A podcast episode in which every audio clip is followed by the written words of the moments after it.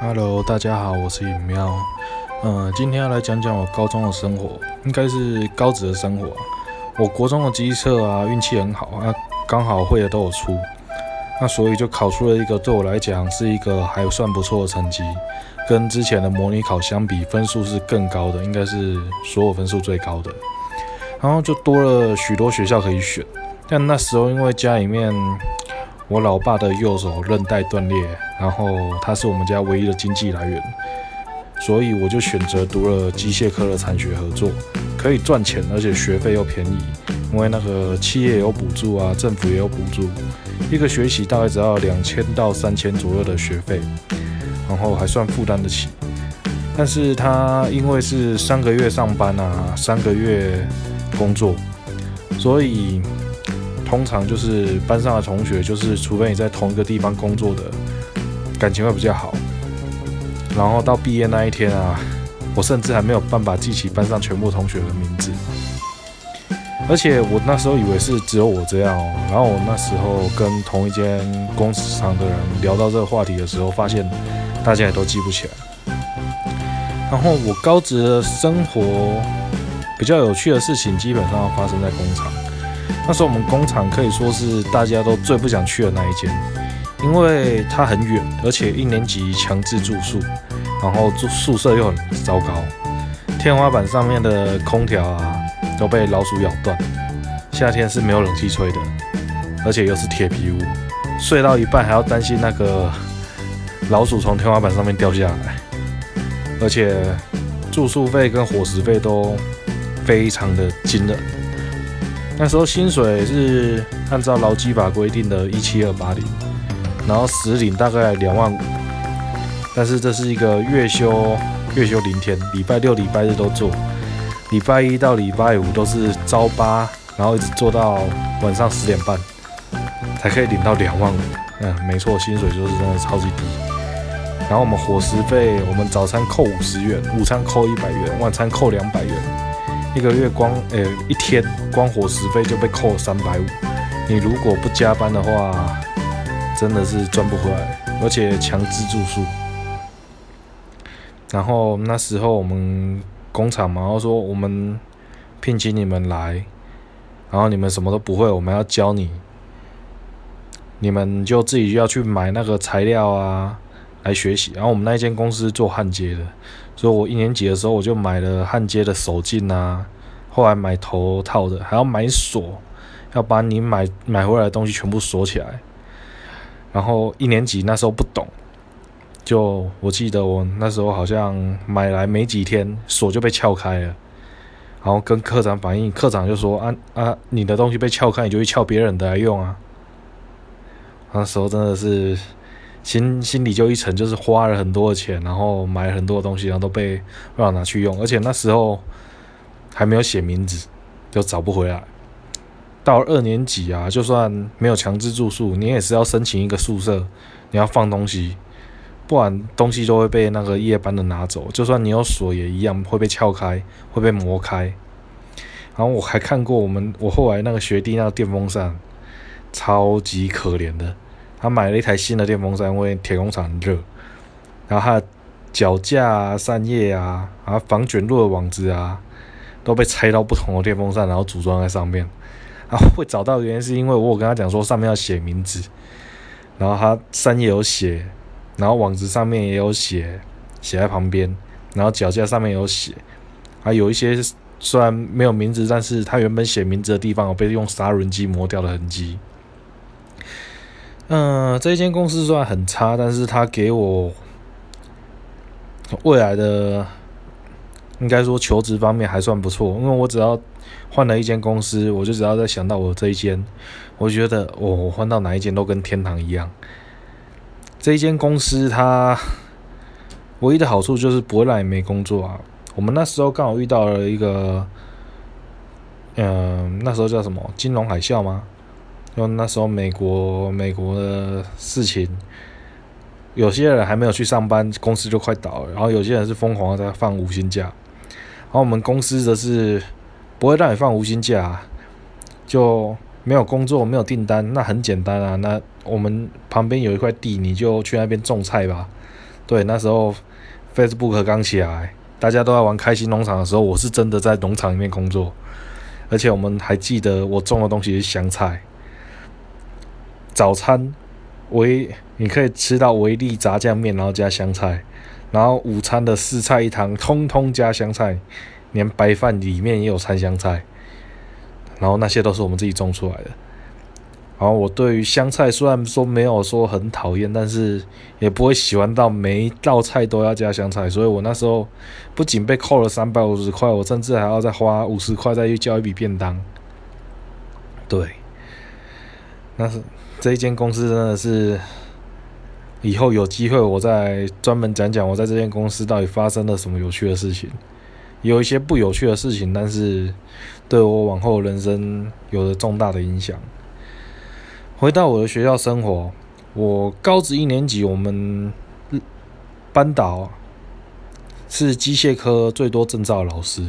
还有钳工的，诶，钳工现在已经是绝版证照了，还有复合加工啊，电脑绘图啊。然后还有中式料理呀、西式料理等各式各样的证照，而且他教导我们啊，就是表面功夫要做好。我们表面功夫做得多好呢？就是我们班上的最，我们学校有颁发那种最佳秩序班级跟最佳整洁班级的奖状，我们班一直都可以拿到这张奖状。然后我们老师都说，哦，集几张奖状就可以换鸡排啊。接下来，其他科的老师都非常的生气，因为我们班上上课是属于特别吵闹的。那至于为什么呢？能够拿到那个奖状呢？就是因为老师说过的，我们表面功夫要做得好。你在打分数的时候是早自习跟午休，所以我们吵闹的早上早自习的时间都去扫外扫区，所以班上就很安静。然后午休呢，则是因为早上四节课大家都吵累了，所以大家都在睡觉，所以他们打分的时候我们也很安静。然后下午则是睡饱之后继续吵，就这样一直到了高三，我们老师就一直不明白为什么我们这么吵闹的班级可以获得秩序奖。然后这就是我们班导的政策啊。到了高三呢，啊，为了统测做准备，啊，统测大家都是考选择题嘛。那我们原本就是半工半读，所以老师都会选择做一些简答或者用背的题目。嘿，然后我们班上永远都是那种超高分的，然后直到考了选择题。啊，我这个人的个性就是非常不适合背东西啊。然后那时候考选择题，我就很开心啊，因为这种东西你是要理解它，而不是死背。所以我那时候就，我记得国文老师啊，那时候脸就很臭，因为。嗯，我那时候不晓原因，我就跑去跟老师说：“整啊，是因为这一次考试的题目太简单，大家都考很高分，所以不满意吗？”老师都生气的，说：“你知道你们全班平均几分吗？五十几分啊，连及格都不到，全班及格的不到十个，甚至还有人连题目都没有看完，后面都用猜的。”我我就想说：“嗯，会吗？可是我觉得这一次比之前那个要背要。”写简答题的简单很多诶，老师都说啊，等等看你考几分，你这个欠打家伙。然后那一次考试我拿了全班最高分，然后我就走过去跟老师说，我就说简单呐。然后老师说定高低，你输了就给我来当国文小老师。好，我我我那时候心想啊，当国文小老师好麻烦，因为我个人就很怕麻烦，所以我就是之前要背的我都不背啊。所以才会考成绩一直都很不理想，然后放学后我就被叫到了停车场，我就看着国文老师坐在车上，然后就踩油门，好了，我就我就我就我就当了国文小老师，这个毕竟凶器不一样啊，人家开着车开着车撞过来，这哪里叫定高机？然后之后我就被老师请了一块鸡排，然后我就跟老师说，嗯，之前不是说我成绩不好啊，就是。我很讨厌背东西，还很讨厌写字，而且那时候我们班上就是你要么背嘛，要么就是做一张小张的讲义，在考试的时候，嗯，不要被老师发现就没事的那一种讲义，嘿，所以大家成绩都考很好，大概都是有背也有背九十分、一百分呐，可能就写错字或者字写太丑，老师看不懂之类的，然后那时候我懒得背，我也很懒得做讲义，我很讨厌写字，我字不好看，所以我的成绩就一直很低啊。直到这一次考了这个选择题之后，我们老师才发现，哎，其实我的脑袋并不会说很很笨呐，脑袋其实不差。然后就这样，我到了高中三年级的时候，就发现，哎，考了选择题之后，没有没有背，没有什么东西。嗯，没有一些，就反正就是你只要能理解题目，你轻松轻松写个 A B C D，写出来就好了，你还不会因为字写太丑被扣分之类的。我高三的成绩就默默的被拉起来了，然后当然也是除了英文啊，我英文也是那时候也是被当掉的。然后到了统测啊，因为我们工厂有一种机制，就是你如果大学想要再继续再待这间公司啊。就是可以选择保送，就直接进去。对，然后那时候就真的随便考。我还记得我考试的休息时间，我还在那边看《沟戏科》这本新小说。然后那时候有，就是我们这种学学校有国立的跟私立的可以选大学。然后很多人就想说选择国立的，然后可是国立的离我家很远，然后私立的就在我家隔壁，就是隔壁到就是他打钟打预备钟，我已经可以听得到听得到钟声，然后我就在机在在走去上课都来得及这样。嗯，我大我大学生活，我个人是觉得嗯没有什么必要讲啊，别人的大学生活都很精彩啊，可能就是什么夜店啊。联谊啊什么的啊，我大学生活估计唯一收获的大概就是交了两个死党吧，是一个大学毕业后到现在五年了还会联络的死党。对，嗯，大学有机会我再讲，下一次